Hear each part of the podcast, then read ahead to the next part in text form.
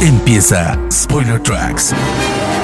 En cada episodio, Rana Funk les trae toda la información musical y la historia de los compositores de bandas de sonido de películas y series de televisión más importantes de la historia. Sumérgete en este programa, donde escucharás todo lo que tienes que saber sobre los compositores de todos los tiempos. Spoiler Tracks. Bienvenidos a un nuevo Spoiler Tracks Live en este lunes 19 de julio. Como saben, vamos en vivo acá en los canales de Spoiler Time. Y para el que está escuchando el podcast, seguramente en diferido, espero que disfruten de este nuevo episodio. Rapidito, un anuncio. Vayan a escuchar eh, el nuevo Spoiler Tracks de podcast eh, sobre la música de Loki. La serie, la verdad que está buenísima. La música de lo que más me gustó de la serie, la composición. Así que presten atención a ese episodio. Gracias a los amigos JBL que me acompañan cada semana. Como siempre, a la gente de Vans y a ustedes por estar como siempre del otro lado. Hoy tengo un invitado eh, muy especial, el señor Víctor Hernández Stubhauser, espero haberlo pronunciado bien, su apellido, que eh, entre otras composiciones acaba de realizar la música para una serie que les recomiendo muchísimo, que es la serie de Somos, eh, esta historia tremenda, una historia, un caso verídico, está basado en hechos reales de lo que sucedió en, en un pueblo de una ciudad de México. Eh, así que vamos a estar hablando obviamente de ese score que es fantástico, pero también repasando su carrera y todo lo que viene haciendo en el mundo de la música para películas y series. Así que sin más eh, previa, voy a darle la bienvenida al señor Víctor Hernández. Víctor, ¿cómo estás? Hola Rana, ¿qué tal? Muy bien, qué, qué, placer, qué placer tenerte hoy acá en Spoiler Tracks. No, el gusto es mío. Gracias por invitarme. Por favor, me gusta ahí tu habitación con guitarra. Es habitación de músico, ¿no? No hay dudas que es la habitación de un músico. es puro show, es nomás para, para dar una imagen, no te creas que, que, sé tocar algunas de esas cosas. Ah, ahora vamos a charlar de eso y sí, seguro que sí. Así que nada, Víctor, antes que nada, bueno, gracias por estar. Como dije, acabas de hacer hace muy poquito la música para este gran estreno de Netflix, una serie que eh, me abrió mucho los ojos, sobre todo eh, con situaciones que pasan en México. Pero antes, vamos a repasar un poquito también eh, tu carrera para que la gente te conozca. Sé que sos de Morelia, ¿no? Contame un poco cómo empezó, si de niño empezó la inquietud musical en tu vida, cómo empezó tu vida dentro de la música. Pues sí, Rana, este, desde muy chiquito, pues empecé eh, con la inquietud de la música. mi familia pues tiene, tiene, tiene aptitudes musicales, ¿no? Hay en, tengo un, bueno, tuve un, bisabuelo que era compositor, este, pianista, hacía música de salón, lo que le llaman música de salón, valses, marchas, mazurcas, de, estas, de esta música de, más que nada como de fin, fin del siglo XIX. Bien. Y, y, entonces, bueno, en la familia pues sí hay, hay, hay, hay una vena ahí musical, y, desde chicos, eh, pues tuvimos como la inquietud de aprender música, mis hermanos y yo. Eh, yo soy el más chico de tres, entonces ellos comenzaron con sus clases de música y yo como buen tercer hijo, pues seguía sus pasos, ¿no? Vamos, es totalmente mis modelos a seguir.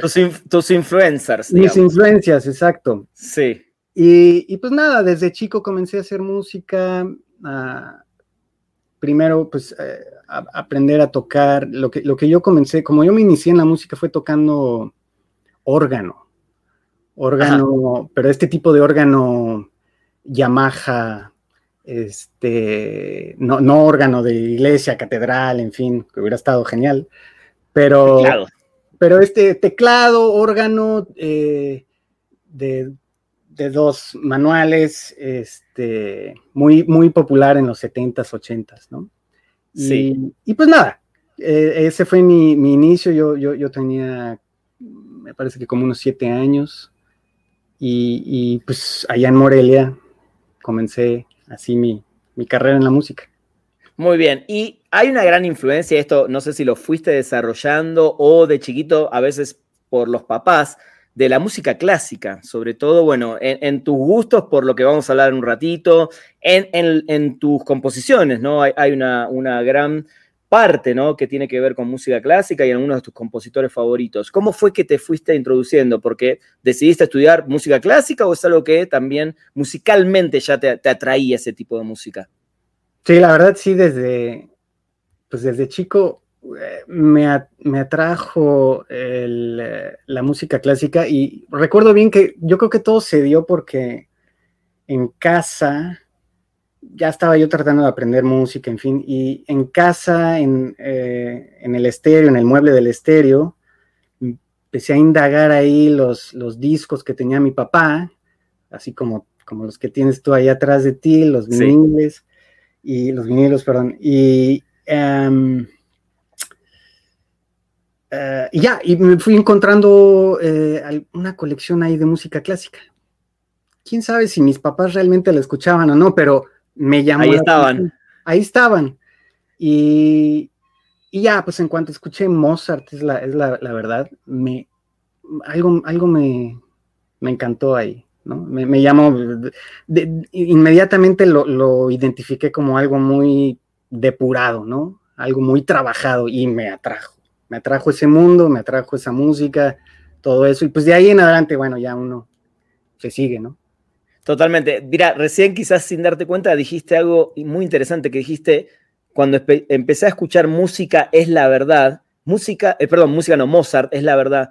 Y yo creo que es, Mozart es la verdad de la música. Mozart es la primera gran figura histórica, quizás. Digo, no voy a dejar de lado otros compositores de la época tremendos, pero creo que fue el, el gran influenciador de que alguien a la larga termine siendo músico.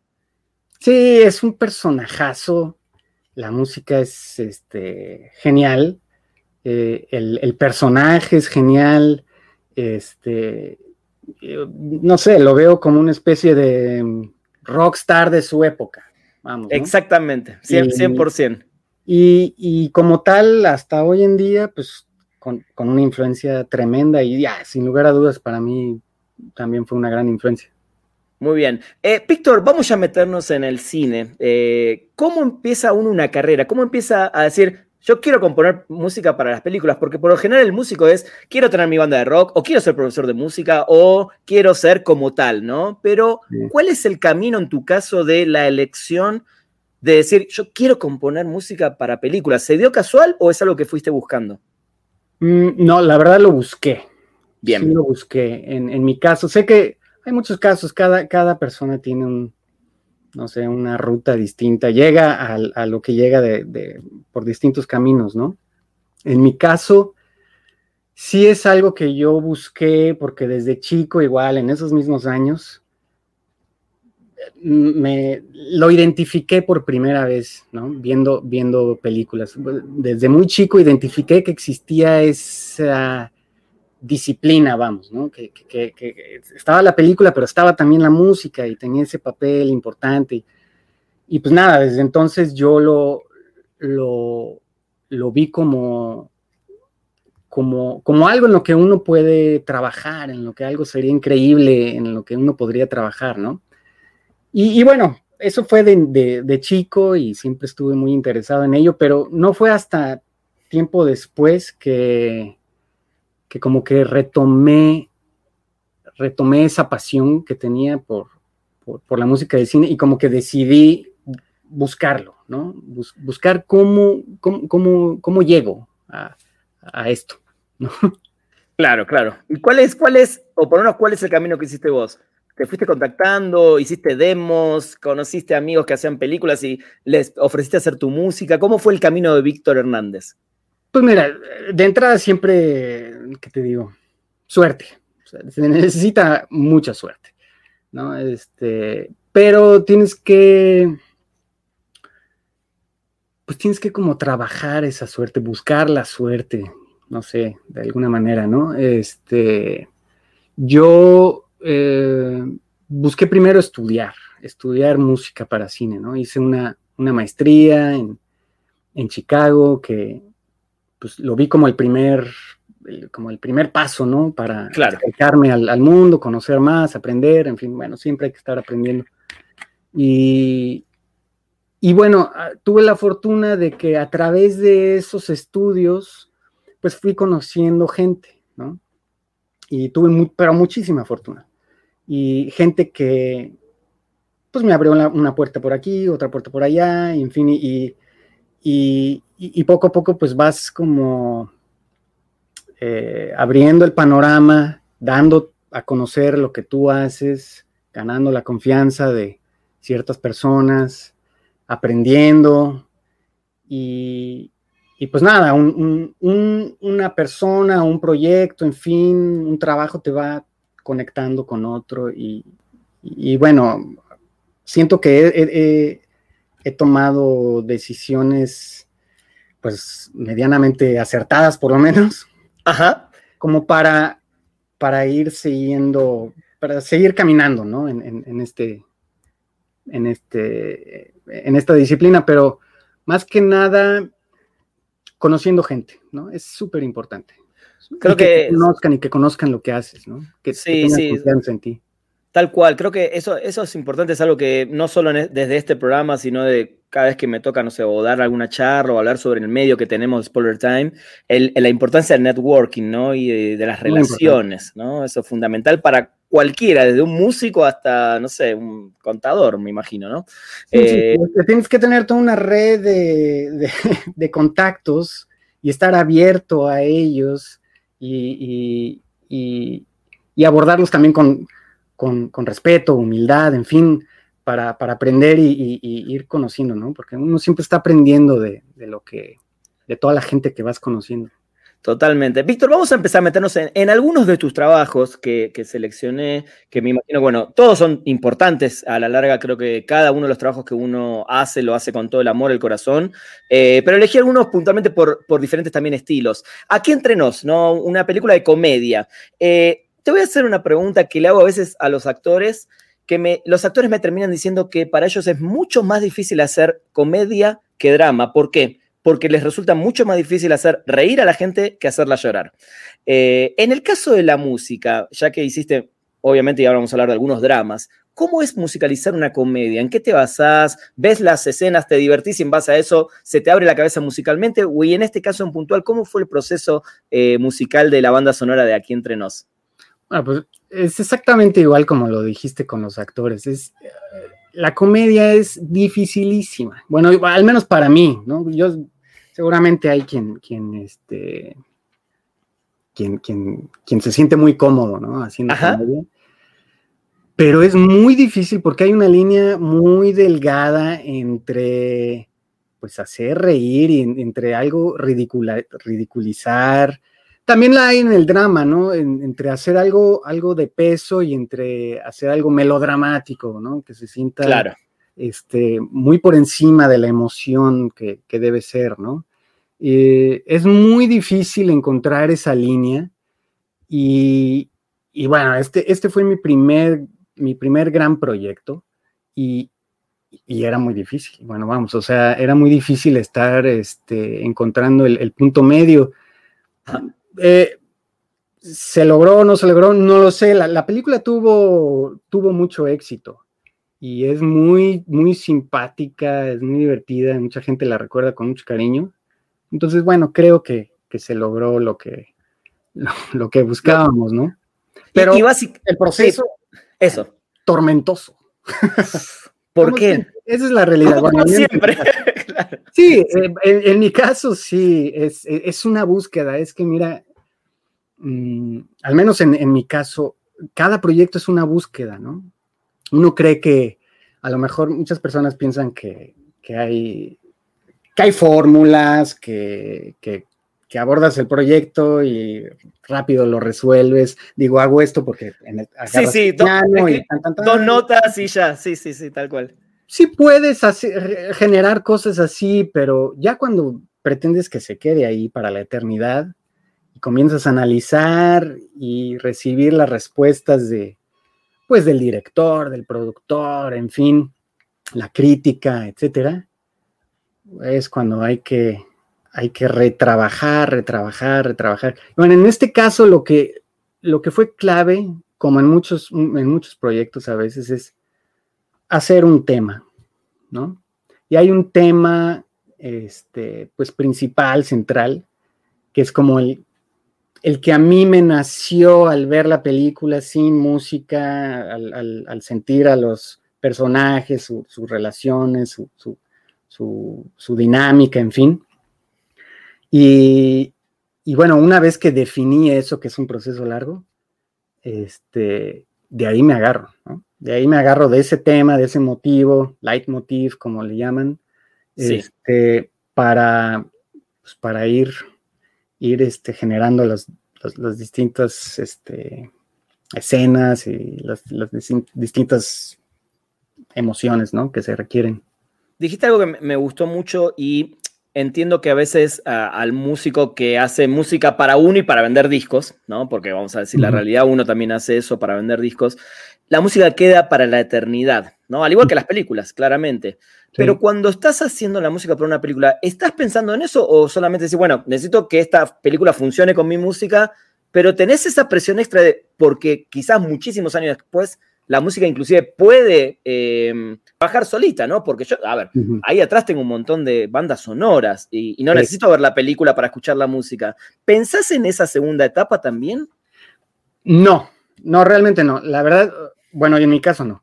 Eh, estoy tan presionado por, por la inmediatez del, proyecto eh, que, realmente no, lo considero eh, tanto así, ¿no? Sin embargo, no, quiero decir que no, mm, pero al mismo tiempo sí estoy como comprometido con, la calidad, la factura de la, de la música en sí, ¿no? Sí no estoy pensando en la posteridad, no estoy pensando en, pues, eh, no sé, premios o eh, veto a saber, ¿no? La, vida después de, la música no, la pienso así, pero sí pienso en, claro, en el proyecto, cómo funciona con, la, imagen, etcétera, con la escena, pero la factura de la música, ¿no? Que, es decir, que, que tenga que tenga pues calidad. Y, quizás si, si la trabajamos bien, después eso se tendrá vida después, ¿no? Por, por ah. eso, pero no, no lo pienso eh, de esa manera. A futuro, digamos. A futuro, sino, sino como, más bien como un presente. Estoy pensando en el presente, estas notas, estos acordes, eh, en fin.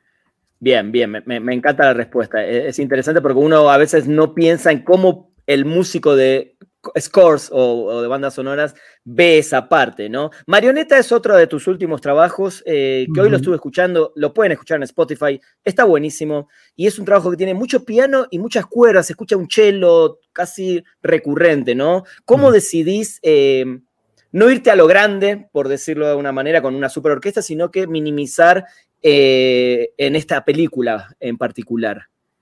Bueno, en esta película la dotación, la, la instrumentación, la densidad, en fin, todo eso, lo platicamos con el director, ¿no? Eh, llegamos al acuerdo que mm, no podíamos ser más grandes, porque igual se come la música a la, película y de repente se, sale de la película y, ya, no, ya no nos ayuda, ya no nos apoya, sino nos, quizá nos, nos llama la atención de una manera que no quisiéramos, ¿no?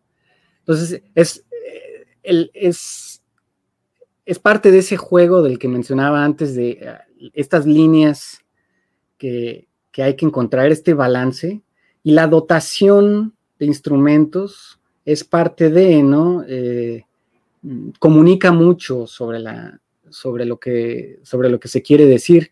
Entonces, eh, decidimos mantenerlo simple, mantenerlo este, un poco más pequeño, pero, pero pues bueno, con, con cierta densidad, ¿no? Con cierto dramatismo ahí.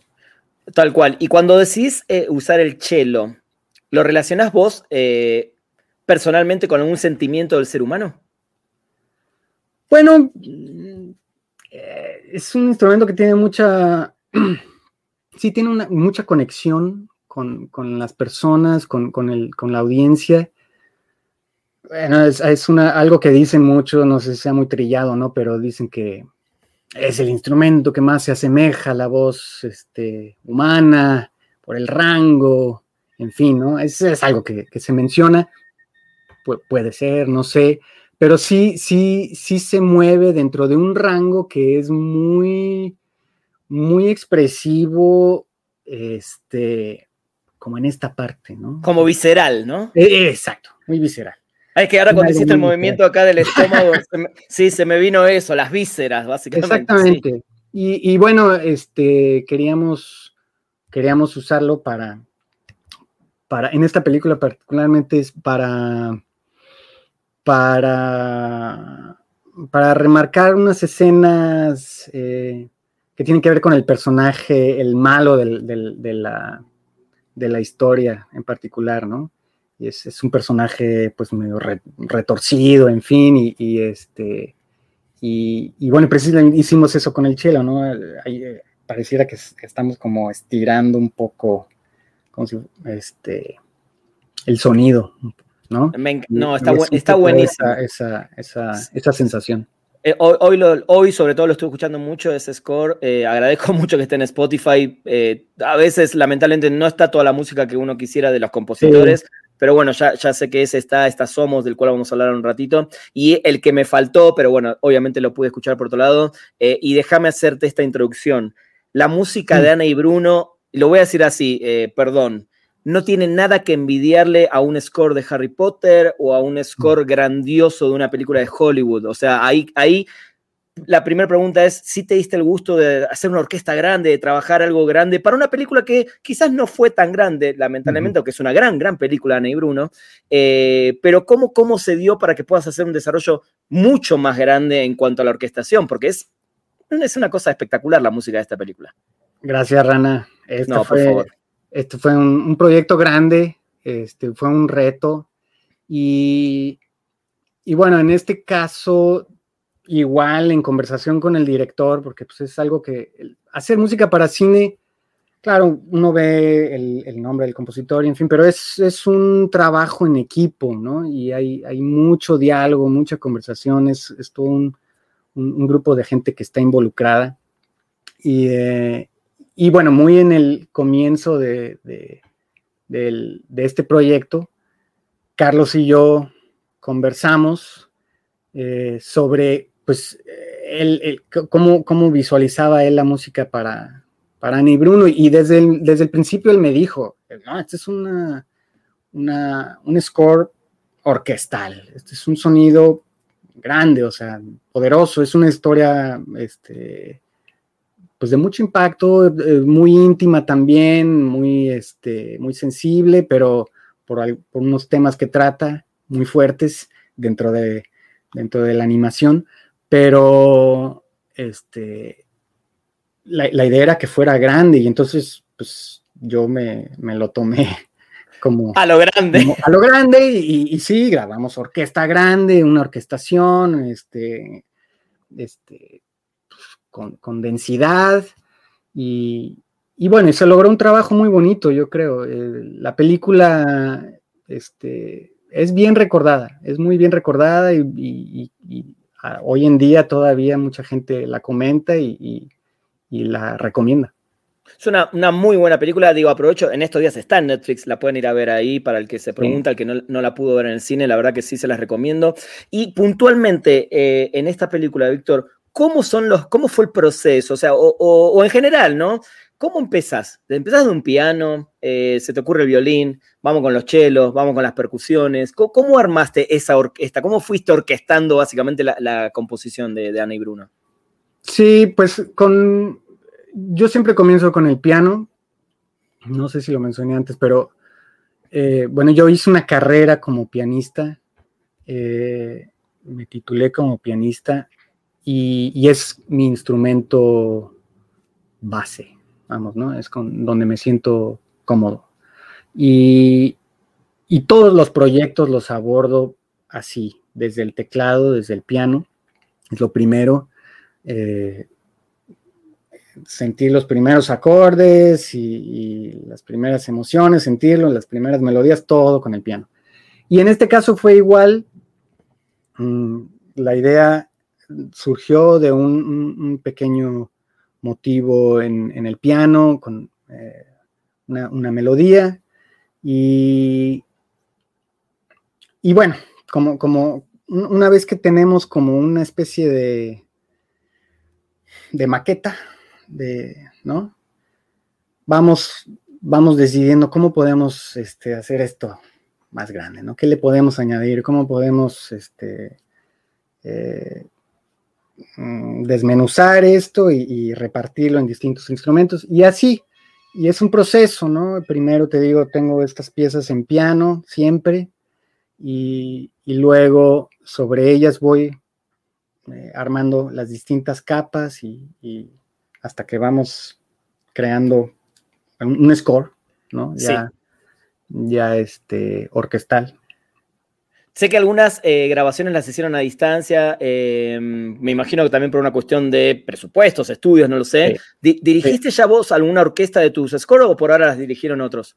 Eh, sí, una, y quizá fue la, primera y última vez. Eso te iba, a preguntar, porque entiendo que hay muchos músicos que no les gusta estar al frente de la orquesta, les gusta estar del otro lado de la cabina, escuchando, monitoreando y ordenando, básicamente, pero ¿por qué? ¿Por qué está esa cosa de no, quizás no ser el director también? Bueno, mira, es el momento, es un momento mágico, es como, eh, digo, es, es, realmente es la cereza en el pastel del, proceso, que es un proceso largo, y, pero el momento en el que tienes músicos en vivo tocando tu música, no sé si te ha pasado tú como músico igual, pero que, vamos, es, algo mágico, o sea, sientes que, toma vida realmente lo que estás haciendo en la computadora. Para mí, e, ese es el momento más allá de la composición y el escuchar después un disco, el en vivo, ese para mí en vivo, es, sí, sí. Eh, eh, hay, algo este, mágico. mágico que no puedes reemplazar.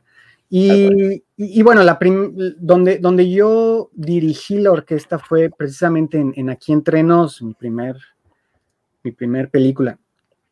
¿Por qué no lo volvería a hacer? Eh, me pongo muy nervioso, la verdad. Es muy difícil. Y mm, me, me, cuesta eh, dividir mis, mis, mis, mi audición de, cabina, llamémosle, donde estoy analizando exactamente bien qué, cómo, se está grabando, en fin, de dirigir ahí a los músicos y, en fin, es, no, es, no es lo mío. Y, además hay quienes lo hacen mil veces mejor, entonces. Pero hay, hay excelentes compositores que les encanta dirigir sus, sus, partituras. Y, sí, y al revés, como a vos también te pasa, que ya, compositor. habemos los que, sabes que yo prefiero estar en cabina y desde ahí voy leyendo partitura y este dando indicaciones, corrigiendo aquí y allá, siempre hay que estar corrigiendo cosas porque eh, nunca falta una sorpresita por ahí. Y este y, bueno, desde, desde entonces todo salió muy bien, todo salió muy bien, pero me hubiera gustado estar desde atrás con un poco más de calma, este, este, tomando decisiones. Ahora, la pregunta es, entiendo que se te conflictúa tu propia música estar ahí adelante porque querés estar al otro lado, pero si viene un músico a futuro, alguien que, que le guste trabajar con vos y te diga, hice esta música, me gustaría que vos dirijas la orquesta. ¿En ese caso sí lo harías o tampoco? Eh, bueno, quizá no, yo creo que quizá recomendaría a, alguien de entrada, ¿no? se, requiere, es, es, algo tan difícil realmente, eh, y se requiere además de, digo, de todo lo que, se necesite en cuestión musical, pero se requiere de un dominio de una presencia, de un liderazgo, este, que prefiero, prefiero yo este, verlo por otro lado, ¿no? Está muy bien.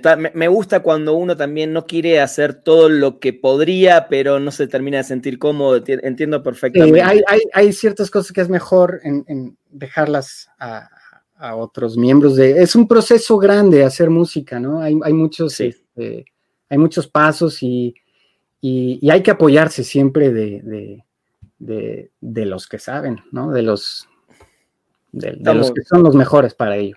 Está, genial. Víctor, antes de hablar de Somos, em, leyendo tu semblanza, porque es un dato que no sabía, no tenía, eh, hiciste algo de música para Berman, que es un, básicamente es un score basado en la batería de Antonio Sánchez, ¿no? Es un score 100% eh, percusión, ¿no? Baterías, que me parece además fantástico. El funcionamiento que le da la película es impecable. Pero ¿cómo, ¿cómo, entraste ahí? ¿Cómo metiste algo en, la banda sonora de Berman? ¿Cómo fue ese, ese pasito? Bueno, ahí la, la, petición fue más que nada de, parte de Martín Hernández, el, increíble diseñador de sonido y supervisor de sonido. Eh, multinominado al Oscar y BAFTAs, en fin. Él eh, me invitó porque necesitaba unas atmósferas, ¿no? Eh, la, atmósfera con la que arranca la película, la primera escena, este, me pidió que lo, lo ayudara a crear esos, esos sonidos. Y luego más adelante él necesitaba piano, necesitaba unos pianos para unas escenas que, hay en, en, el bar donde el personaje de Michael Keaton está hablando con, la crítico de, de, teatro. Ajá. Este, y donde tienen ahí unos intercambios súper intensos, este, increíbles. Y, y, necesitábamos música ahí que luego eh, mutara a un trío de Ravel que se escucha. Sí. Y entonces había que crear, crear eso, ¿no? esa conexión. esa conexión, hacerla, entonces hacer la música en el bar y luego comenzar Ravel, y luego que la, música tomara otra función, ¿no? Es, una genialidad de, de, de Iñárritu y de Martín, y, bueno, pues yo, yo fascinado de, de, ser eso es algo que jamás voy a olvidar. Participar en esa película es, invaluable. Totalmente. ¿Y no quedó una conexión ahí con Iñárritu para un próximo score o algo así? Bueno, ojalá, estaría increíble, pero increíble. bueno, es un semidios, por decirlo de alguna manera, y, y ojalá, sería increíble. Con Martín tengo muy buena, muy buena este, relación y, hemos, Martín precisamente trabajó en Marioneta, en, esta película de, la que hablamos hace, hace poquito y, pues ya veremos qué pasa. Muy bien, muy bien, muy bien. Me encanta. Bueno, vamos a hablar un poquito de Somos. Eh, como dijimos al principio, que además de ser una gran, gran serie y que toca un tema muy delicado, justamente quiero empezar por ahí. ¿Cómo haces o, qué pasó por tu cabeza cuando te ofrecen este proyecto y no es una ficción? O sea, está basada en hechos reales, ¿no? Es una ficción basada, además en en un hecho real muy trágico para, para, México, para Latinoamérica y cosas que tristemente siguen sucediendo, ¿no? ¿Cómo, ¿Cómo va la cabeza del músico cuando toca un tema así? ¿Te, salís un poco del costado del músico y te metes también en esa parte humana de decir, uh, voy a retratar musicalmente historias de familias que perdieron justamente familiares, amigos y vivieron un momento muy oscuro en la historia de, México? Sí, esto estuvo, esto es muy duro. Eh, es un proyecto, es un proyecto muy especial, muy único. No, había tenido ningún proyecto como este por la crudeza eh, y el realismo y, como dices, pues por, por escenificar esta, esta tragedia de, la masacre de Allende. Y, y bueno, la realidad es que trabajar en un proyecto como esto te, hay una cierta responsabilidad más allá de, hacer música por entretenimiento puro, ¿no? Por, por hacer música de películas. Hay una responsabilidad sobre por lo que estamos tratando de, pues, de comunicar y dar a luz, porque este, este es un caso muy particular que, eh, bueno, como muchos que hay en México, pero que se sabía muy poco, no se sabía, muchísima gente que ha llegado a él no, no, tenía idea de, la magnitud de este evento, ¿no? Entonces hay una responsabilidad de cómo contamos esta historia sin revictimizar a las víctimas ¿no? de, esta tragedia, este, sin volverlo este, algo amarillista, sin volverlo un melodrama, es decir, tratando de, pues, pero al mismo tiempo vamos, tratando de, de, mantener al público, pues, interesado, ¿no? Claro, claro. Es, es, como siempre, es una, una, un juego de, pues, de balance, ¿no? De encontrar el balance de dramatizar, no dramatizar, este, cómo, cómo, cómo contar. Y, bueno, mm, pues estas fueron, esto fue algo que, se trabajó durante mucho tiempo. Mm, generamos al principio mucha música. Eh, digo generamos porque la generé yo, pero con el creador de, la serie, James Seamus, este, constantemente estábamos en un diálogo y él escuchando la música y, y, bueno, lo, primero que hicimos fue crear como un universo de, piezas y, para tratar de, encontrar un, eje central, ¿qué nos, nos puede servir? Y encontrar los temas que podemos utilizar. Eh, todo esto a partir de que yo había leído eh, el artículo en el que está basado. eso te iba a, sí, eso te iba a preguntar, si si te habías basado solo en artículos, ya habías visto un guion, ya habías visto escenas, o fue solo en el artículo que empezaste a abrir un poco ahí la, mente musical, digamos. Bueno, cuando, cuando, cuando yo entré al proyecto todavía no estaba filmado, entonces yo, yo, yo ingresé desde, pues desde una etapa de preproducción muy temprana, donde lo que había era ya guion de los seis episodios y, bueno, el artículo que, que fue escrito ya hace varios años. Y, yo leí, eh, ¿cómo fue? Primero leí el, artículo y luego leí eh, los guiones. Y, con base en eso fue que empecé a hacer música, ¿no? Durísimo, el artículo es, eh, me impactó, es la verdad, sí me impactó. Y trabajando en la serie ya una vez que estaba filmada, igualmente me, me impactó y me conmovió, este, pues en particular el, último episodio. No, sí, sí, de hecho, ¿no? Como que vas sintiendo todo, la serie te va como presionando el pecho y en el último te, aniquila, ¿no? Es una realidad. Em, en, esta, en esta serie, Víctor, hay una trompeta muy presente, ¿no? Creo que es el que, la que inicia el score, ¿Por qué? ¿Por qué elegiste la trompeta? ¿Es un instrumento que, a vos particularmente ¿qué, te trae? Porque cuando yo la sentía, sentía como esa trompeta de, a ver, de esos, eh, de esos velorios, esos, em, de esas despedidas, ¿no? De héroes. Eh, está muy relacionada la trompeta sobre todo con películas bélicas, sobre todo eh, en, ese sentido. No sé si tiene algo de eso el uso de la trompeta en Somos o por qué decidiste usarla como un instrumento bastante fuerte para el score. Sí, sí tiene, sí tiene algo de eso. Tiene de varias cosas, ¿no? Una, queríamos usar trompeta o trombón. El trombón, hay dos instrumentos. Escuchas trompeta y también escuchas trombón.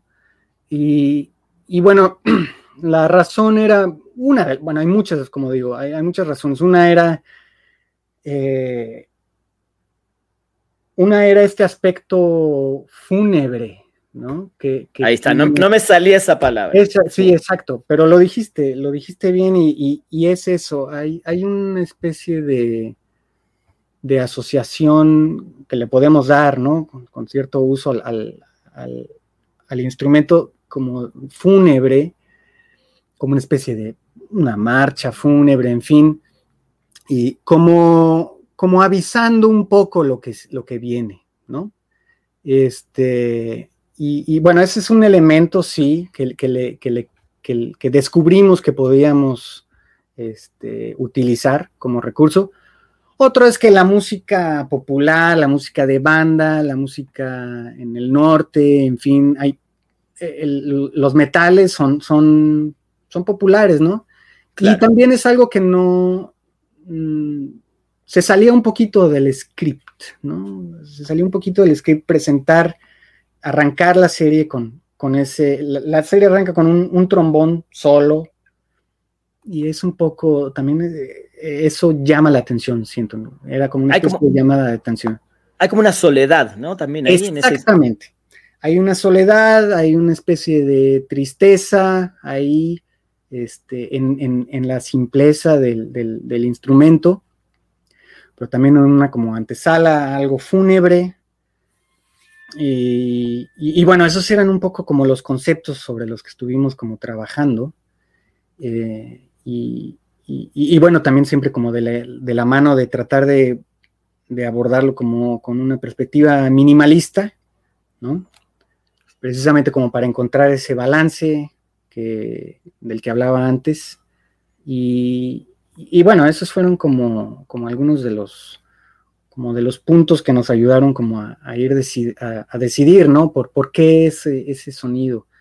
Este, y es el eje central, sí, del, del score. Tocando un poquito eh, a Iñárritu con Babel, que la música la hace Santolaya, sentí también como esa cosa del norte, de esas cuerdas tocadas también así como muy relajadas. Eh, ¿Hay alguna influencia de eso o de dónde viene también el uso de las cuerdas en este score? Bueno, ese tipo de uso, ¿no? Sí, bueno, Santolaya es definitivamente una influencia en mí. me, me marcó desde que vi Amores Perros. Claro. Me quedé yo, o sea, me, voló la cabeza. Y, eso es algo que, estará ahí para siempre. y, es alguien a quien admiro muchísimo, como músico, como artista, eh, como compositor, como intérprete. Es, genial. Eh, como él no hay otro. Y, y sí tengo... Eh, en mí, pues como, como nos sucede mucho, estas cosas uno no las piensa mucho, a veces no son tan, tan este, razonadas, pero son como emotivas, salen y con base en pues, toda nuestra experiencia sonora de, vida y, hay esa influencia y, es, y sale porque ahí está, ¿no? Sí, uno, uno cuando la trae adentro. En mi, en mi, en mi, en mi, este, ¿cómo se dice? En mi, en mi formación como músico, ¿no? Sí, sí, ni hablar. Pero no fue algo como razonado de alguna manera, ¿no? Está ahí. Está ahí, sale porque, porque nace. Tal cual, lo, traes, lo traes con vos. Em, ¿Cuál es la gran diferencia eh, ahora que, bueno, ya hablamos de películas y de esta serie, que son seis episodios de casi 50 minutos cada uno, o sea que por lo menos son tres películas, más o menos, haciendo un cálculo muy rápido. ¿Cuál es la, gran diferencia, Víctor, de componer música para una película y hoy, sobre todo un día que las series están tan fuertes en estos últimos años y cada vez hay más compositores también metiéndose de lleno en el mundo de las series? Pues mira, la, principal diferencia que yo veo es que se vuelve un rompecabezas muy amplio, ¿no? Eh, como, tú dices, seis episodios, más o menos podrías tú eh, catalogarlos como en, tres películas, ¿no? En, cuestión como de tiempo, de... Y, cuando trabajas las series, es un todo, pero pues sí, son, son seis capítulos, pero que tienen que estar conectados uno con otro, con otro. Y a veces no se trabajan este, linealmente, es decir, el 1, el 2, el 3, el 4. En este caso fue así, no, no, comenzamos con el primero, me, creo que el segundo, perdón que no tenga bien el dato, pero sé que no fue uno tras El primero, claro. el primero, el segundo, y luego hicimos el 6, luego regresamos al 3, luego el 5 y al final el 4, una cosa así, ¿no? Mm, porque el, la, producción, hay muchos, muchos este, procesos de producción y no todo siempre eh, puede, puede ser así, ¿no? Claro. Y, como es una maquinaria hacer, hacer las series, es, un proceso más acelerado que el de las películas. Este, pero hoy en día, con la misma exigencia que las películas, pues es intenso, ¿no? Entonces es, es intenso, es un rompecabezas, y, el reto es este, mantenerte lo más organizado que puedas. Es, difícil. es difícil de, repente este, encontrar el, punto y seguirte bien enfocado, ¿no? Me, gustó eso del rompecabezas, ¿no? Lo, enseguida dijiste esa palabra y entendí cómo armar todas las piezas para que encajen y quede todo el producto final. Exactamente, sí, porque, porque ya sabes, comienzas a utilizar un, tema y lo quieres volver a utilizar ahora en, pero atrás, donde, donde tenga sentido, en otro, en otro episodio, en fin, quieres que haya una conexión este, no quieres que sea todo repetitivo, pero que sí haya referencias. En, fin, ¿no? Es, es, sí, es, un, rompecabezas que hay que este, descifrar. Totalmente. Víctor, vamos a hablar en estos últimos minutos que, que tenemos de algunas bandas sonoras que me imagino son tus favoritas, eh, pero me gustaría saber, bueno, por qué eh, y alguna, alguna palabra o alguna frase rápida que, me, digas el por qué, ¿no? La primera es la misión de Ennio Morricone, que para mucha gente, para una gran parte, sobre todo de la audiencia de Spoiler Tracks, es el mejor score de Morricone, que hizo más de 400 bandas sonoras, ¿no? Hay que elegir una. Sí, es, difícil. Con Morricone eh, el catálogo es Es inagotable. Inagotable, increíble todo. Un músico como ningún otro, yo diría. Eso te iba a decir, ¿el más completo, por lo menos del cine? Yo creo que es, bueno, es que es difícil. Es muy difícil. Hay, realmente hay, hay, hay, hay muchos. Hay muchos, pero definitivamente de los mejores, sin lugar a dudas. Y la misión tiene algo muy particular en, en esta en esta mezcla que hace de, pues vamos, del, viejo mundo con el nuevo mundo, ¿no? Exacto, orquesta, sonidos nativos. Sí, eh, eh, es esta, la conquista, ¿no? Esta, esta eh, la evangelización, en fin, pero hay, hay, hay tanto en la, música como, cómo se entrelazan de una manera, pero tan original, es, es una genialidad. Y, bueno, las melodías, en fin, todo como siempre de, de Morricone, impecables. Pero lo que me encanta es esta, pues no, no encuentro la palabra correcta para describirlo, pero esta yuxtaposición, esta yuxtaposición de mundos, de músicas, de, de, culturas, este encuentro, el encuentro de estas dos, de estas dos culturas lo, ejemplificó como nadie. Me encanta, y además un tipo de la vieja Europa, ¿no? De la vieja Italia, cómo agarró enseguida la, onda, básicamente. Sí, eh, totalmente. Bueno, empezaste con mi primero favorito y segundo, eh, eh, este es mi segundo ah. compositor favorito de la historia, para mí otro genio inigualable, Bernard Herrmann, y este en particular es mi score favorito, Vértigo. Ah. ¿Por, qué lo, ¿Por qué lo elegiste? Oh, Vértigo es, bueno, el, porque el score en sí, claro, es genial. Su función, la función que, tiene con la, película, impecable. Eh, pero además es como. El, personaje de Bernard Herrmann es, es como es central en la historia de la música para cine. Es un hito. Y, marcó tendencia en su, en su época. Generó escuela, vamos.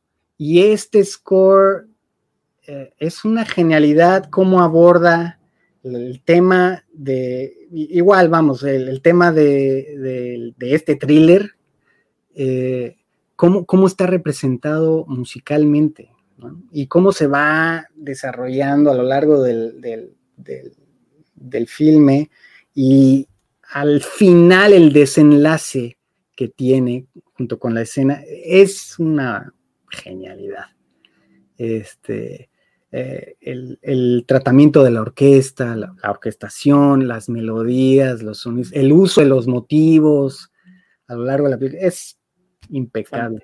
Me encanta.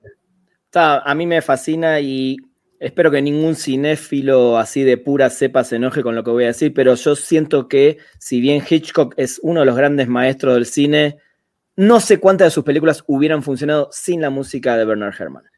Pues sí, ¿no? Es, es, es eh, son, eh, vamos, indelebles, ¿no? Tal cual. eh, uno con otro y este y, la mezcla perfecta. Hitchcock y, Herman, pues obras de arte obras de arte. Richie Sakamoto es otro de tus elegidos y en particular, bueno, eh, en The Revenant, que es esta película densísima, densísima, así muy pesada de, de Ñarritu. Para muchos una obra maestra, para otros no tanto, pero bueno, si hay algo que no se le puede negar es la densidad y la, no sé cómo decirlo, el, muestreo de la naturaleza del ser humano en una situación, en situaciones límites, eh, creo que en ese sentido eh, es tremendo y la música también. Estamos en otro claro ejemplo de cómo la música te, te penetra, digamos, eh, y te mete de lleno en, esa situación, ¿no? Sí, a mí me encanta The Revenant porque es como un, es un ejemplo de, mm, de otra estética increíblemente efectiva, poderosa, que es eh, este minimalismo. Hay un minimalismo sonoro eh, tan, tan poderoso, que, puede ser tan poderoso como, como lo es un, score tan depurado como el de Herman, ¿no? Claro, este, claro. Tan, tan, tan rico, tan denso, tan, tan florido, pero eh, el, minimalismo de este, de, este score y de, todos los que manejan esta, estética eh, es, es, puede ser tan poderoso y tan efectivo, ¿no? Es tan elegante a la vez, tan denso, eh, tan, tan emotivo. A mí me, me, me, noqueó, vamos, cuando, vi esto. Y, y, bueno, pues ah, es esta, habla de esta de la sensibilidad que tiene Sakamoto, ¿no? De, la fineza. Es un músico tan refinado, tan, este, sí, tan, tan, tan, tan, tan exquisito en, lo que hace. Y me encanta, me encanta esa estética. Este, es un score que también para mí tiene una vida fuera de la pantalla y me encanta siempre de vez en cuando ponerlo. No, sí, no sé si sabías que Iñárritu, bueno, había utilizado un par de canciones en Babel de, la discografía de, Sakamoto. Sí, sí, claro. Lo, estuvo buscando para que haga su música y él acepta, pero estaba en un momento delicado de salud, bueno, con un tema de cáncer. Un tema de cáncer, eh, sí, sí, sí, Entonces, bueno, él contrata a este Alba Noto, que es su colaborador, o sea, hay que darle crédito también por la película, pero bueno, básicamente es, una, es una composición en conjunto, ¿no? Con, este Albanoto. Sí. Tal cual. que, además la combinación es genial. Digo, ellos tienen muchos años trabajando juntos, pero eh, es, es una mezcla única también, ¿no? Sí, 100%. Bueno, vamos con otro clásico, ¿no? John Williams también, de los grandes maestros y sobre todo los que, en mi caso, nacimos en los 80 con estas maravillas, después de Tiburón, Star Wars, eh, Indiana Jones, ET. ET, E.T., el extraterrestre, es también para muchos una de las cosas más lindas que nos dio el cine de ficción, su música. Pero ¿por qué, en tu caso, Víctor, elegiste E.T.? Bueno, obviamente hay algo, como dices, la, nostalgia, ¿no? De en los ochentas, de la niñez, viendo esto por primera vez, este, como no, como no, como no amarlo, este. Como no amarlo, tal cual. Pero, pero bueno, pongo entre mis, te di estos favoritos de, eh, como scores porque quería resaltar el virtuosismo de, John Williams. Eh, John Williams es un, es un monstruo y es eh, como músico de concierto y como músico de scores, este, eh, hay un virtuosismo en John Williams que, pocos, ¿no? En, sus armonías, en, sus, en su orquestación, en su tiene este sonido también clásico, eh, tiene, mucho de una escuela clásica, pero, pero siempre, siempre llevando al límite los recursos musicales, ¿no? Las armonías, las, melodías muy depuradas, muy trabajadas, este, pero a, la vez eh, efectivas el, uso de los, de los motivos, las variaciones, en fin, eso es, pero es un virtuoso. Y, bueno, para ello la, escena las escenas finales. Eh, Uf, esta escena, a llorar. Sí, sí, sí, es todo una, este, es una, no es una abertura porque es al final, pero eh, este, es, es toda una pieza sinfónica que además está ensamblada con la edición magistralmente, ¿no? Eh, creo que es, es, el rey de los leitmotiv, sin duda, en el cine. Claro. ¿no? Y creo que de los, de los más grandes compositores, creo que es el más eh, cercano a la música clásica, definitivamente. Sí, sí, sí. No, un virtuoso. Un genio, un genio. Vamos a cerrar con este también que elegiste, eh, Darío Marianelli, perdón, eh, con esta eh, Atonement, que es una especie de continuación, sobre todo musical, de. Eh, ¿Cómo se llama? Prejuicio. Ay, se me fue el nombre de la película. ah, se me fue el nombre. Ah, sí, sí, sí. se me fue el nombre. exactamente, exactamente. Perdón, no me acuerdo en español, pero sí. sí ahí va, ahí va. Sí, eh, y también, ¿no? Esta, esta, cosa hasta media de orquesta, pero también minimalista, mucho violonchelo, piano, un poco lo que también te formó a vos musicalmente, ¿no? Eh, sí, exactamente. O sea, aquí el, universo sonoro es algo con lo que yo mm, este, simpatizo muchísimo. El piano y las cuerdas, ¿no? Eso es algo que, a mí eh, me, me llega mucho. Pero, ¿sabes algo? Algo, aquí hay un virtuosismo también y espectacular, y en este score, eh, digo, como también, como decías, hay un minimalismo, hay un minimalismo, pero se puede ser virtuoso en el minimalismo, yo, yo, claro. yo diría. Creo que inclusive es más difícil eso. Exactamente. Pero además, eh, hay el recurso, un recurso espectacular en esta película, en este score, que es eh, ese uso y esas transiciones de música diegética o sonido diegético, vamos, lo que vemos, lo que hay en pantalla, lo que acontece ahí, al score, ¿no? Todos estos cues, estas piezas musicales donde está la, la, máquina de escribir, el ritmo de la máquina de escribir y cómo eh, hace una mutación hacia el score y de regreso, y luego hay una escena impecable, increíble en la playa, me parece que es Dunkirk. Este, sí. E, es una obra maestra de, la musicalización, eh, donde se conecta el score con, lo que, con lo que vemos en pantalla, unos, unos músicos, unos... Sí, de hecho... cantando, en fin, es, algo, es una obra maestra.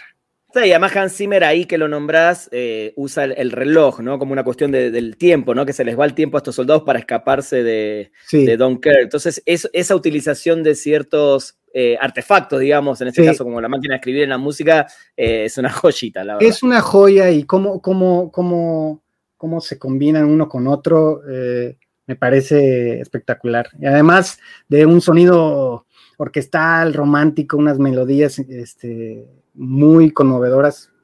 Una obra maestra también. Estoy de acuerdo. Ganó el Oscar este Score de Atonement, eh, el Globo de Oro, bueno, y tantos premios más. Orgullo y Prejuicio era el nombre en español de la película anterior, eh, que, también, que también trabajaron juntos. Eh, Víctor, para ir finalizando, si tuvieras la oportunidad, o, a ver, seguramente la vas a tener con muchos directores fuera de México, porque estás haciendo un trabajo impresionante que se está empezando también a visualizar en Estados Unidos. Creo que a la larga, querramos o no, todos los que estamos en el arte, queremos terminar recibiendo un Oscar o estando en Hollywood trabajando con los más grandes y vos ya estás, físicamente estás ahí.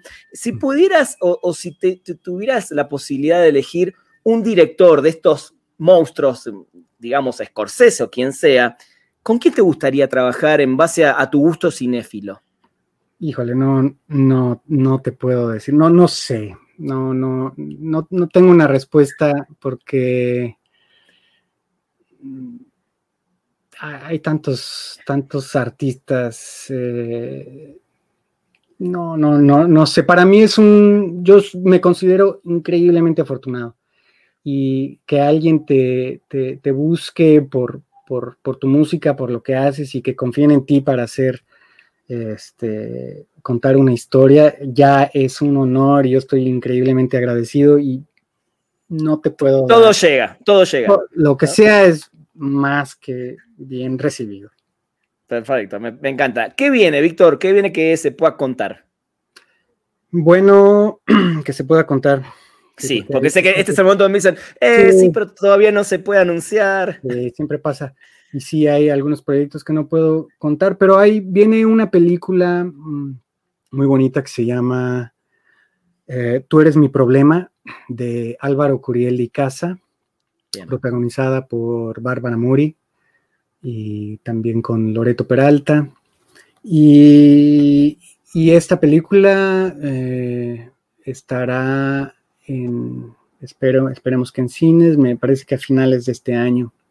Y tengo otra película que viene que se llama El Jardín, eh, de Cristian Cavazos, otra cosa distinta, eh, pero también yo creo que muy, muy, muy entretenida. Y espero que, espero que, que sean bien recibidas. Muy bien. Se vienen muchas cosas entonces. Muchas cosas, sí, otros proyectos que ahorita ya que no puedo revelar. Ya, los contaremos, ojalá en, una próxima charla más adelante para seguir sumando eh, historias de composiciones para películas y series. Así es, gracias, gracias Rana por, por este espacio y ojalá que tengamos chance de seguir contando. Seguramente. Víctor, la verdad que fue un placer, espero que lo hayas pasado bien y te agradezco muchísimo que hayas estado acá con nosotros. Igualmente, Rana, mucho, muchas gracias y pues saludos a todo, todo el público que te sigue. Gracias, un abrazo grande, gente. Esto fue un nuevo episodio de Spoiler Tracks. Nos encontramos la próxima semana. Adiós. Esto fue Spoiler Tracks. Los esperamos en el próximo episodio con más información y la música de los mejores compositores de bandas de sonido de películas y series de televisión de la historia. Spoiler Tracks.